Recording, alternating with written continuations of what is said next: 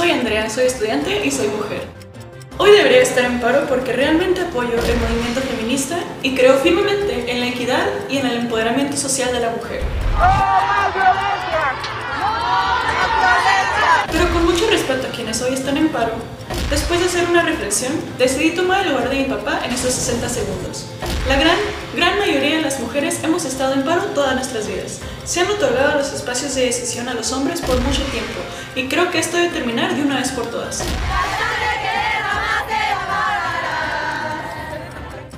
No tenemos que mostrarle a nadie el lugar tan importante que jugamos en nuestra sociedad.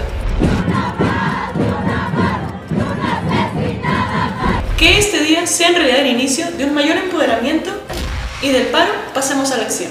Sí se puede.